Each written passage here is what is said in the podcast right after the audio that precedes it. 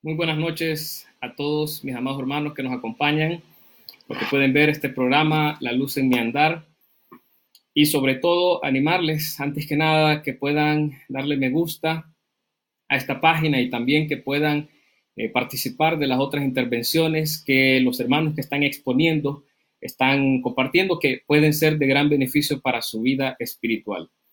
Son tiempos difíciles, tiempos complicados para la humanidad donde eh, estamos confinados en nuestros hogares, donde estamos encerrados y al parecer eh, nos sentimos como que hemos perdido nuestra libertad. Sin embargo, sabemos a través de la palabra de Dios que en Cristo Jesús todos tenemos libertad. Quiero hablar de eso. Cuando hace dos mil años atrás, alrededor de los años 50, quizás a mediados, allá en Macedonia, en Europa la antigua, se encontraba Pablo junto a Timoteo, quien inspirado por el Santo Espíritu de Dios, fue movido a hablar sobre la participación del Espíritu de Dios en la conversión de todos los creyentes. Mas luego hablaba sobre el pacto que revela el Espíritu de Dios y por último hablaba del acceso que permite este mismo Espíritu, el Espíritu Santo, a todo creyente para que directamente se pueda relacionar con Cristo. Hoy quiero hablar puntualmente de esas tres cosas. Quiero hablar entonces sobre que el Espíritu de Dios participa en la conversión de todo creyente primero. Luego voy a desarrollar sobre ese pacto que reveló, ese pacto que reveló el Nuevo Testamento que fue revelado por el Espíritu Santo y su gloria. Y por último, voy a hablar entonces sobre el acceso que permite el Espíritu de Dios a toda persona que le obedece. A toda persona que le obedece le da acceso directo a Cristo. Porque lo que quiero sostener esta noche, porque lo que quiero compartir y quiero eh, alentarle y quiero entusiasmarle es a que comprendamos que todo hombre que obedece toda persona que se somete y que escucha y obedece al Espíritu de Dios encuentra libertad verdaderamente. Voy a repetirlo. Toda persona que se somete al Espíritu de Dios, que obedece al Espíritu de Dios, encuentra libertad en Cristo Jesús. Comencemos entonces y le invito a que vaya a su Biblia a segunda de Corintios capítulo 3 en el versículo, el versículo 17, donde la escritura nos habla sobre esta verdad que Pablo redactaba a los Corintios. Segunda de Corintios capítulo 3, versículo 17 dice, porque el Señor es el Espíritu, y donde está el Espíritu del Señor, allí hay libertad. Mire qué poderoso versículo. Mire qué increíble la verdad que Pablo revela en este texto. Segunda de Corintios 3:17, porque el Señor es el Espíritu y donde está el Espíritu del Señor, allí hay verdaderamente libertad. Impresionante, espectacular la verdad que Pablo presenta aquí a los Corintios. Pero entonces quiero abocarme al inicio de este capítulo. Y es que al parecer, cuando vamos al inicio del capítulo 3 de Segunda de Corintios, había una especie de indiferencia de parte de los corintios hacia Pablo y sus colaboradores, tanto que Pablo se ve obligado en el versículo 1 a recurrir a un lenguaje irónico de alguna manera, cuando les dice en el versículo 1 del capítulo 3, comenzamos otra vez a recomendarnos a nosotros mismos. ¿O tenemos necesidad como algunos, de cartas de recomendación para vosotros o de recomendación de vosotros? Pablo le está preguntando a los corintios si ellos, al dudar de la credibilidad, si algunos de los enemigos de Pablo que se encontraban ahí, al dudar de la credibilidad del apóstol, iban a pedir ahora o se atreverían a pedirle alguna recomendación o carta de recomendación a Pablo. Dificultades, dificultades que enfrenta un líder, dificultades que enfrenta un líder con sus enemigos, quienes atacan su credibilidad. Sin embargo, cuando nosotros vemos lo que Pablo hace en respuesta a esto, el versículo 2 y versículo 3, Pablo responde a esta indiferencia que tenían hacia él por medio de una alegoría que voy a explicar en las siguientes figuras. La figura que Pablo utiliza como alegoría es esta. Hay un autor, hay un emisor de una epístola. Este emisor le pide a su siervo que redacte una carta. Esa carta que el siervo del emisor va a redactar se la escribe en sí mismo, la escribe en su corazón y luego que le escribe en su corazón la va a compartir con todo el mundo, con todas las personas. Esa es la alegoría. Ahora veamos, según estos versículos, cómo aplica esa figura. ¿Cuál es la enseñanza de esa figura que Pablo está utilizando en relación a los corintios? Los corintios, según el versículo 2, son cartas, son la carta que se va a escribir. El autor de esa carta, según la alegoría, es Cristo.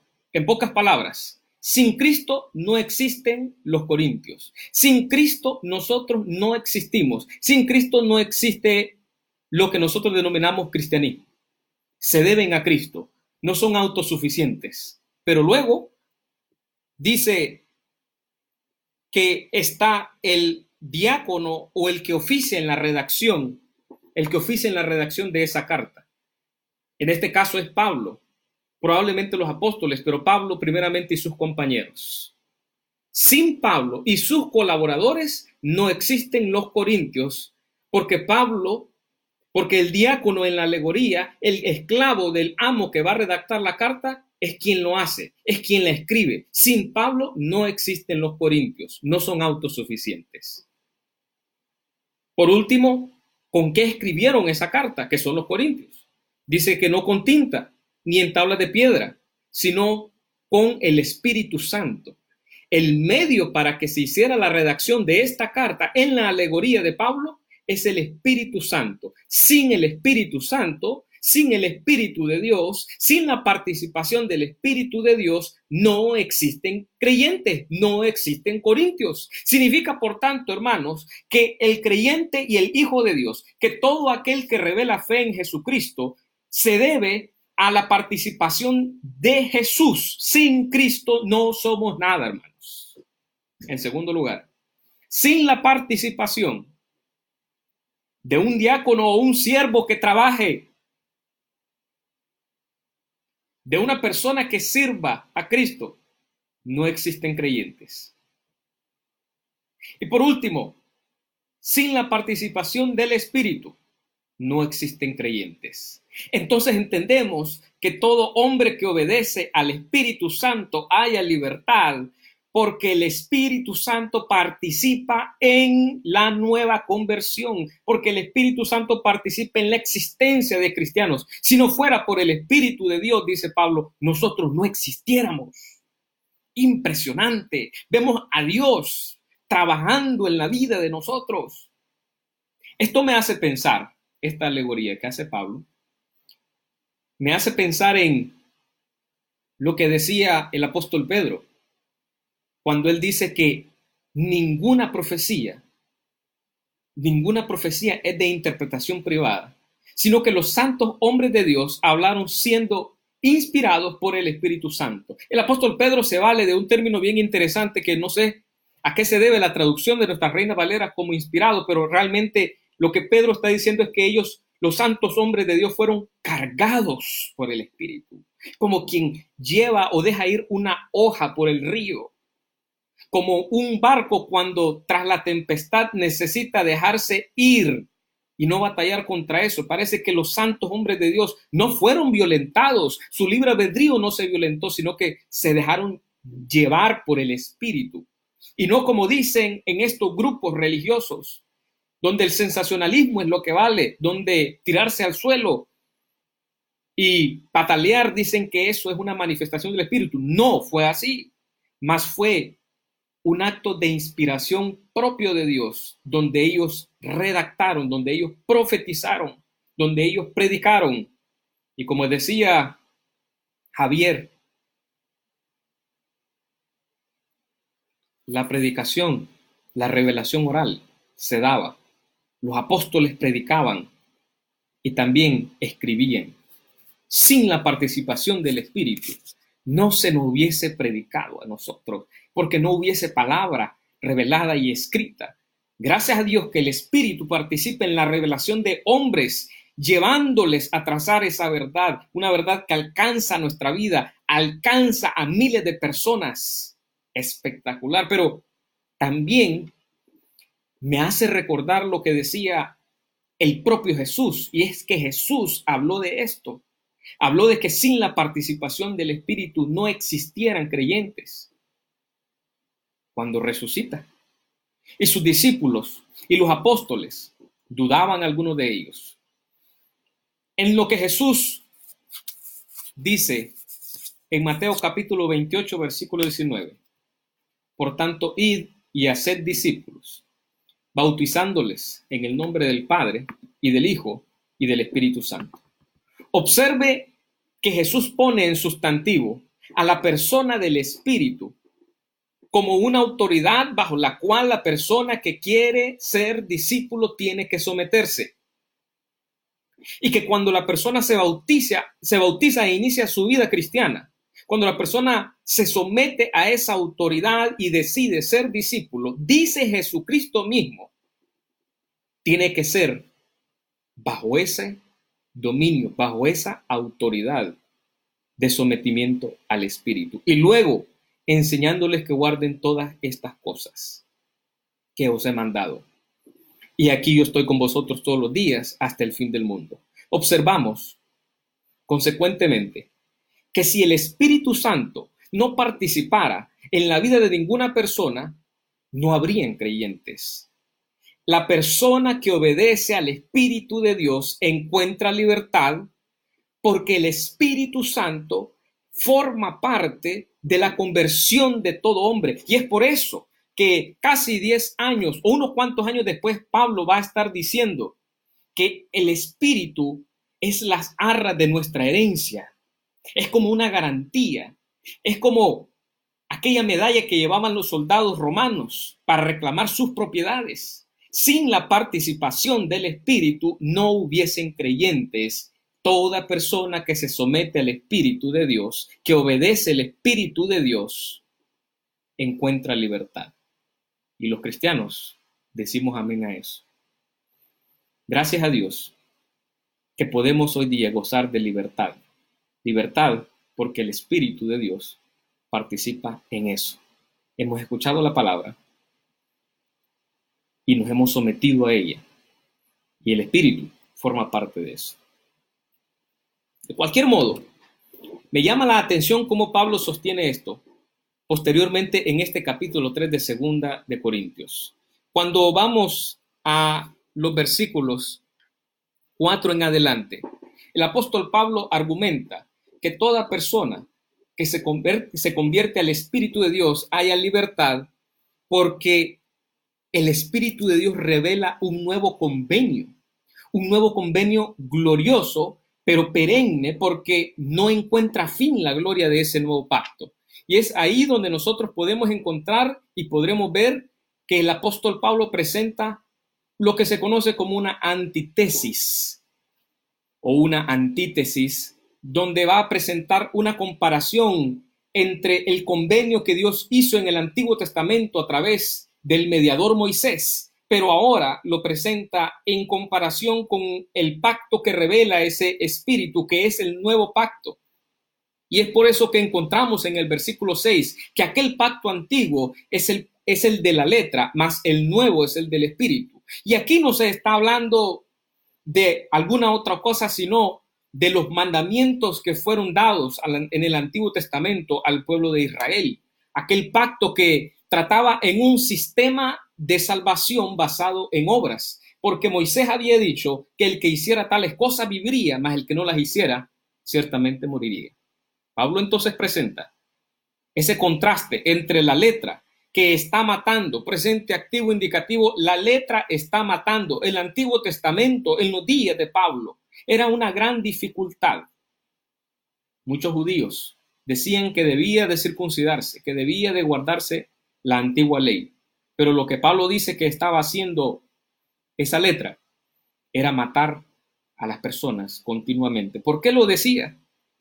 Pues es que un sistema de salvación basado en obras es imposible que el hombre la guarde completamente, porque el hombre quebranta la ley y como quebranta esa ley por desobediencia, por cometer pecado, entonces el hombre viene a estar muerto. Y es por eso que ese sistema de obras traía únicamente muerte a las personas.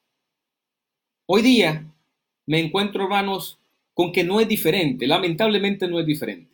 Escucho a veces que hay una especie de predicación donde nos salvan nuestras obras, donde lo que nos salva son el tipo de cosas que hacemos y olvidamos la enseñanza de que no somos salvos por algún tipo de obras que hagamos de mérito, sino que es nuestra fe, nuestra persuasión en Cristo Jesús, nuestra fe activa, lo que lleva a que nosotros obedezcamos y hagamos las cosas que Dios nos manda. Y es así como Dios nos otorga su gracia y la salvación. Pero es una gran dificultad todavía, observo, entender esto. De cualquier modo, Pablo señala en el versículo 8 que ese es el oficio o el ministerio de la muerte, el enseñar sobre la salvación basado en un sistema de obras. Es un oficio de muerte. Pero en cambio, el Nuevo Testamento o el Nuevo Pacto o Convenio es el oficio del Espíritu. En el versículo 7 dice que aquel fue grabado en tablas de piedra y le llama ministerio de condenación. Lo único que hacía la ley era condenar. Pero en el nuevo pacto encontramos un ministerio de justificación, donde los hombres, donde los creyentes son justificados.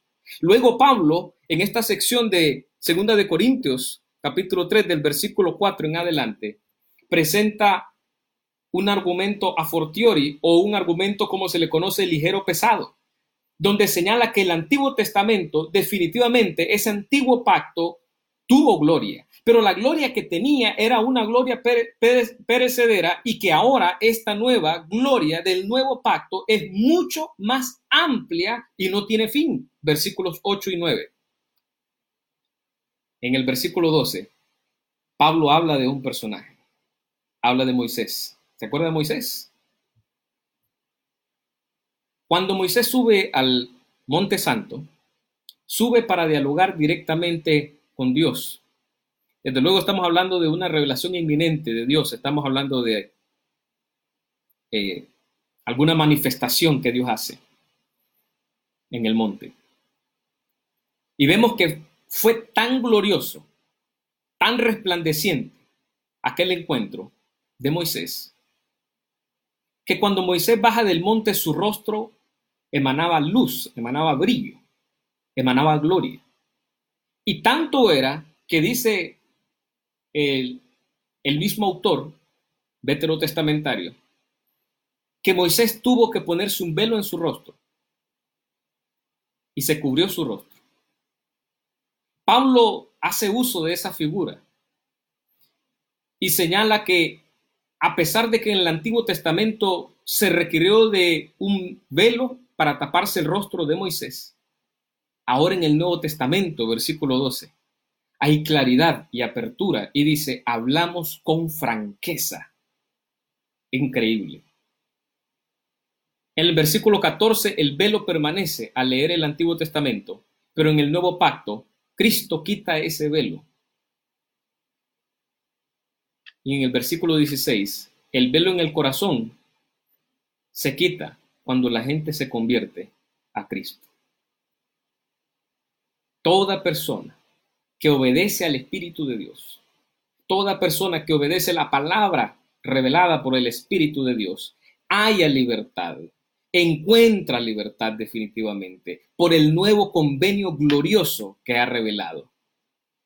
Recalcamos, dice el, dice el pasaje, que en este nuevo pacto, en este nuevo pacto, el pacto del Espíritu, se está dando vida. Hay vida en Cristo Jesús. Hay vida en este nuevo convenio. No hay muerte. Dice que en este nuevo pacto que revela el Espíritu es el oficio de Él justificar, y ahora, si el antiguo pacto fue algo glorioso, este es mucho más resplandeciente. En el nuevo pacto hay gloria y gloria permanente, hermanos.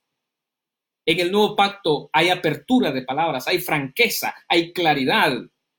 En el nuevo pacto Cristo quita el velo y se abre una brecha para los hombres. Nos hace pensar entonces en lo que Pablo decía. Lo que Pablo decía cuando decía en esta misma epístola que seamos absorbidos por la vida misma. Parece que esta vida que nosotros llevamos en este mundo, hermanos, no es lo que Pablo reconocía como la vida misma, sino la vida venidera, la vida eterna. Esa es la verdadera vida. Y la revela solo este nuevo convenio que el Espíritu Santo iba revelando a los santos hombres de Dios y todos los cristianos todos los creyentes entran en ese nuevo convenio y son salvos porque son justificados, porque son vivificados, porque se ha quitado el velo y Cristo es quien ha quitado ese velo. La persona que obedece al Espíritu verdaderamente encuentra libertad. Estamos en nuestras casas, estamos en nuestros hogares, quizá encerrados.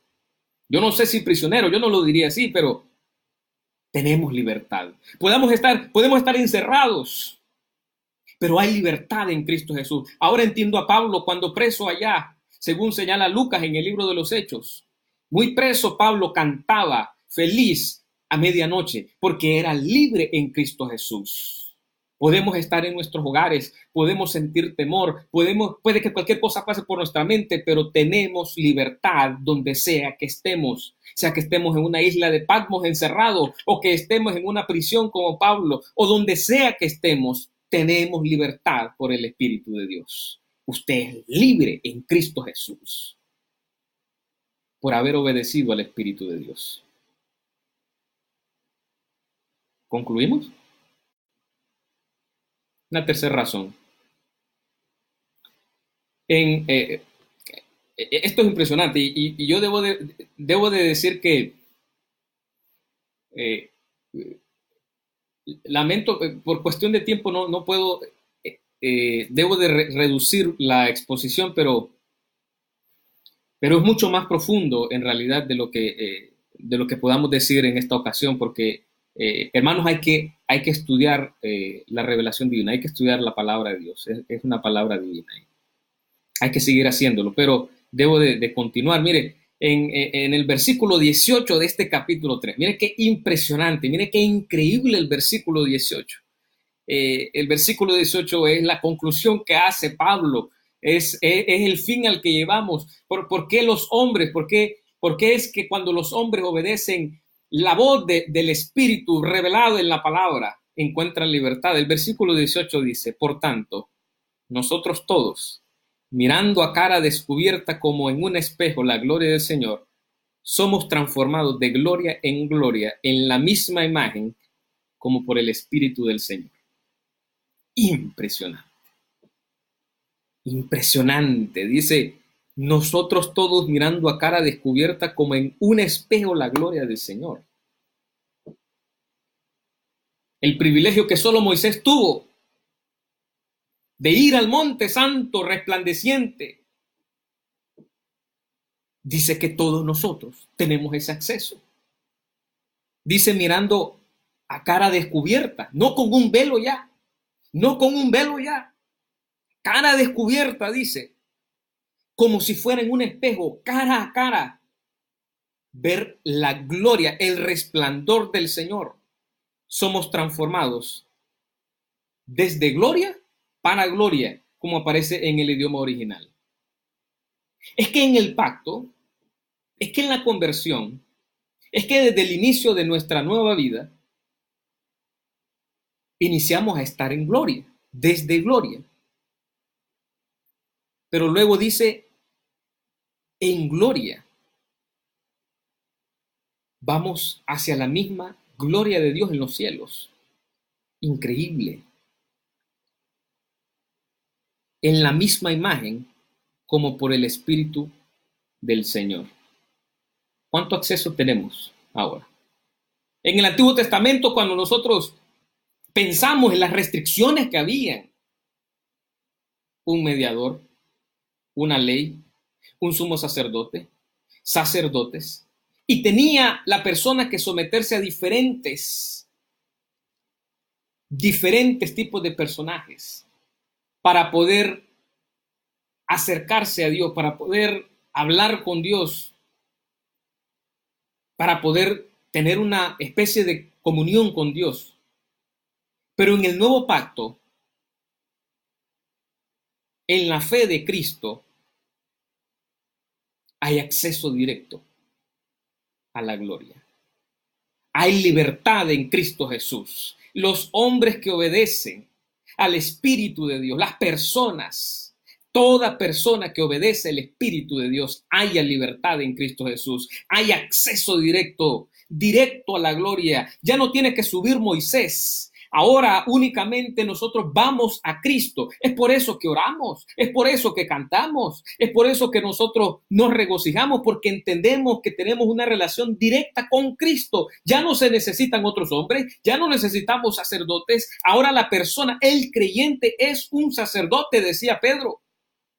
Hay una relación directa con Cristo Jesús, de gloria en gloria. Ahora podemos ser transformados. Ahora ya no depende de una ley para que nosotros creamos en Dios o nos acerquemos a Dios o tengamos acceso con Dios.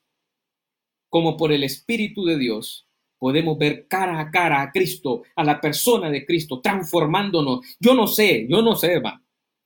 Yo no sé si seguimos siendo los mismos de cuando inició el cristianismo, de, que, de cuando iniciamos nuestra conversión, pero dudo mucho que alguien que haya pasado tiempo en consagración a Dios obedeciendo al Espíritu de Dios en su palabra, dudo que esa persona no sea transformada. Pablo utiliza el término todos nosotros. Mire que Pablo y todos los corintios lo necesitan. Pablo mismo, Pablo mismo dice, necesita estar viendo fijamente el rostro de Cristo. Muchos están viendo otra cosa. Muchos han perdido su fe por ver otra cosa y ya no están viendo fijamente el rostro de Cristo. Pablo dice que todos necesitamos estar viendo el rostro de Cristo. Y si Pablo el apóstol lo necesitaba, ¿cuánto nosotros? Pero luego en el versículo, en el mismo versículo 18, la gloria del Señor se refleja en los creyentes. El brillo del Señor se refleja en los creyentes, tanto que acontece la metamorfosis de la que él habla. Transformación, cambio de forma y la persona logra la conversión. Hace poco leía sobre el famoso dilema que se, se escribió hace unos años sobre, se le llama el, dilema del, del, erizo, y dice que había un grupo de puercoespines en un invierno y que si se, se acercaban mucho esos erizos, se lastimaban por las púas entonces tenían que apartarse cuando se acercaban mucho y cuando se apartaban les daba frío por el invierno y podían morir. Entonces se volvían a acercar y, se lastimaban. Iban de delante hacia atrás hiriéndose, pero querían la calor, pero no querían lastimarse hasta que llegó un momento en el que finalmente logran adecuarse en una posición y se dan calor y no se lastiman. Hoy día sí nos toca. Nos toca encontrar nuestra posición y aunque nos haga falta las reuniones, tenemos que ver cómo nos adecuamos, quizá por las redes. Y por eso doy gloria a Dios, doy gracias a Dios, porque estos programas nos ayudan a entender que necesitamos una posición donde nos demos calor, pero no nos lastimemos. De cualquier modo, hermanos, el Espíritu de Dios nos ha dado libertad. Tenemos acceso directo a Cristo. Y aunque estamos en casa confinados, hay libertad en Cristo Jesús. El Espíritu de Dios nos ha dado esa libertad. Gloria sea dada a Dios. Gloria sea dada a Cristo. Porque cuando obedecimos, cuando se obedece al Espíritu de Dios, existen cristianos. Cuando se obedece al Espíritu de Dios, se da la nueva relación o el nuevo pacto. Y cuando se obedece al Espíritu de Dios, se produce el acceso directo a la persona de Jesús. Tenemos acceso directo a Jesús. Usted lo tiene en casa. Usted puede de su casa tener acceso directo a Cristo. Nada nos puede detener. Hermanos, que Dios les bendiga en este día. Que Dios les dé muchas bendiciones y que nos permita Dios darnos cuenta que somos libres a pesar de estar en casa. Somos libres en Cristo Jesús. Dios les bendiga.